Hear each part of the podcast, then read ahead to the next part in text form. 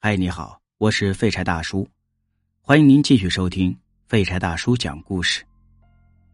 今天要给你讲的故事，名字叫做《停尸房的门》，希望你能够喜欢。又一个，老吴絮絮叨叨的推着尸体向太平间走去。这个偏远的山村，到了二十世纪还是土葬，天高皇帝远，也没人来管。老吴守着这个所谓的太平间已经四十年了，其实就是两间瓦房，还是前几年村里集资翻修的。里面一间是放尸体的，外面这间则是守灵的人待的地儿。今天爬烟囱的是跟自己一般年龄大小的隔壁王二的爷爷。两个老人平时的关系也不错。经常还下个棋、嗑个瓜子儿、唠唠家常什么的。谁能想到，也就是一转眼的功夫，人就没了呢？听王二说，是到地里挖几根小葱回来下面条，不知道怎么回事到了地里就没回来。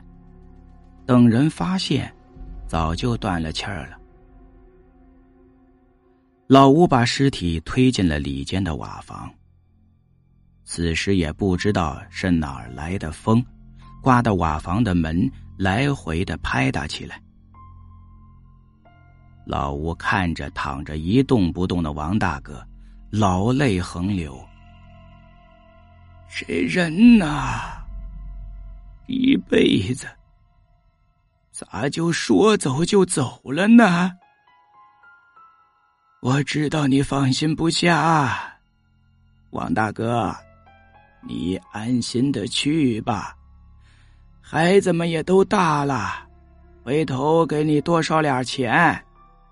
你也苦了一辈子了，就好好的享享福吧，啊！说着话，风就停了。老吴擦了擦眼泪，走了出去。王二的父亲出门打工了。一时半会儿也赶不回来。王二的母亲一听这消息，当即就昏厥过去。这守灵也就落在了孙子辈王二的头上。王二家跟着叮叮当当的拿了好些的家伙事儿，朝着太平间走来。他的身后还跟着几个年轻的小伙子，说是一起守灵，省得大家闷得慌。老吴摇了摇头。哎呀，现在的年轻人，多少也是受了外面什么开放思想的祸害，连守灵还不忘了消遣，作孽呀！王二和几个哥们掏出了几副扑克，点上了蜡烛。这是当地的一个老规矩。守灵不能开电灯，所以这太平间里也就没什么灯，只有蜡烛。他们一起在外屋围起来，开始打起牌来。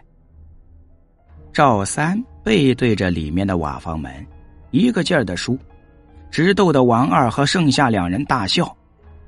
赵三不服气，瞅了瞅后面，恶狠狠的说道：“嗯，都是你那死了的爷爷坏了我的运气。”王二大笑：“嘿呀，人都死了，还能影响个屁你的运气啊！真死了，王二，我可听说当时你赶到地里，你爷爷还没死哦，是不是你家不想再养活这个老不死的，然后找个机会把你爷爷杀了？”赵三阴森森的看着王二，故意压低了声音。此时。一阵大风忽然吹了进来，蜡烛一下就被风吹灭了，一片黑暗。里屋的瓦房门啪嗒啪嗒的开始敲打起来。这几个人手忙脚乱的重新点燃了蜡烛，王二的浑身一激灵。刚才似乎有个什么人从身边闪进了太平间，难道？想到这里，王二的心里一寒，他大声的呵斥：“胡说八道！”赵三看王二动了真气了，他就软了下来。哎呀，说着玩的嘛，嘿嘿，不做亏心事儿，不怕鬼敲门啊！嘿嘿嘿。午夜两点了，四个人都有些困了。赵三说：“轮流睡吧，熬着也没什么事儿。”大家说：“行。”三人转眼都睡着了。王二撑着眼皮，看着晃悠悠黄色的烛光，这困意就阵阵的袭来。突然，瓦房门啪嗒啪嗒的拍打起来。王二一下子清醒过来，向门里看去。门一开一合，可能是风的缘故吧。王二的心里想着，还是忍不住起了身，走过去。爷爷在里面呢。想着想着，王二忍不住用手将门给推开了一条缝。好黑呀！墙上一扇小窗户，让一点点的月光洒了进来。爷爷安静的躺着。王二的心里一松，唉，都他妈自己吓自己呀！这人都死了，还有什么可怕的呢？突然，躺着的尸体直愣愣的坐了起来。王二，乖孙子，你进来，进来呀！啊啊！死人说话！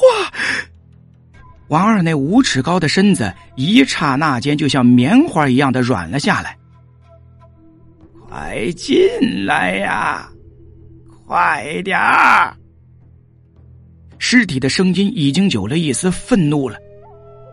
王二也不知道是怎么移动到屋里的。我死的好惨呐，乖孙子，我死的好惨呐！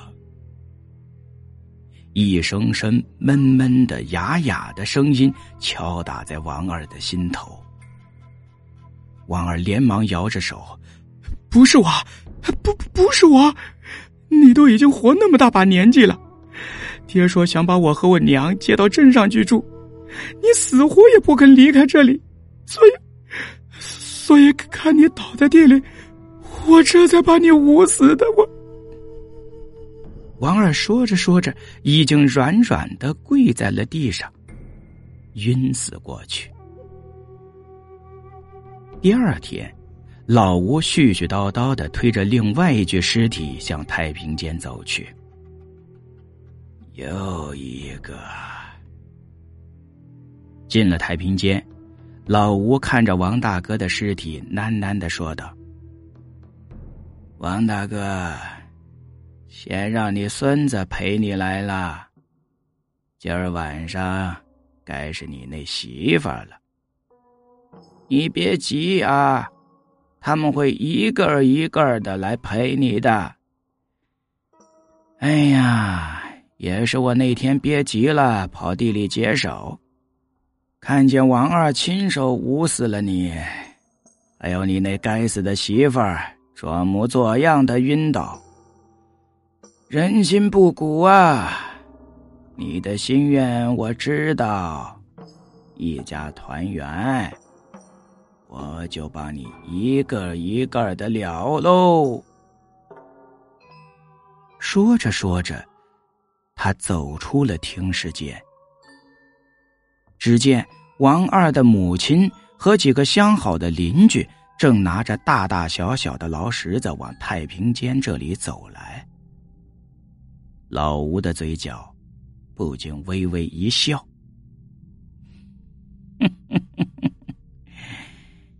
下一个就是他。好了，今天的故事就给你讲到这里。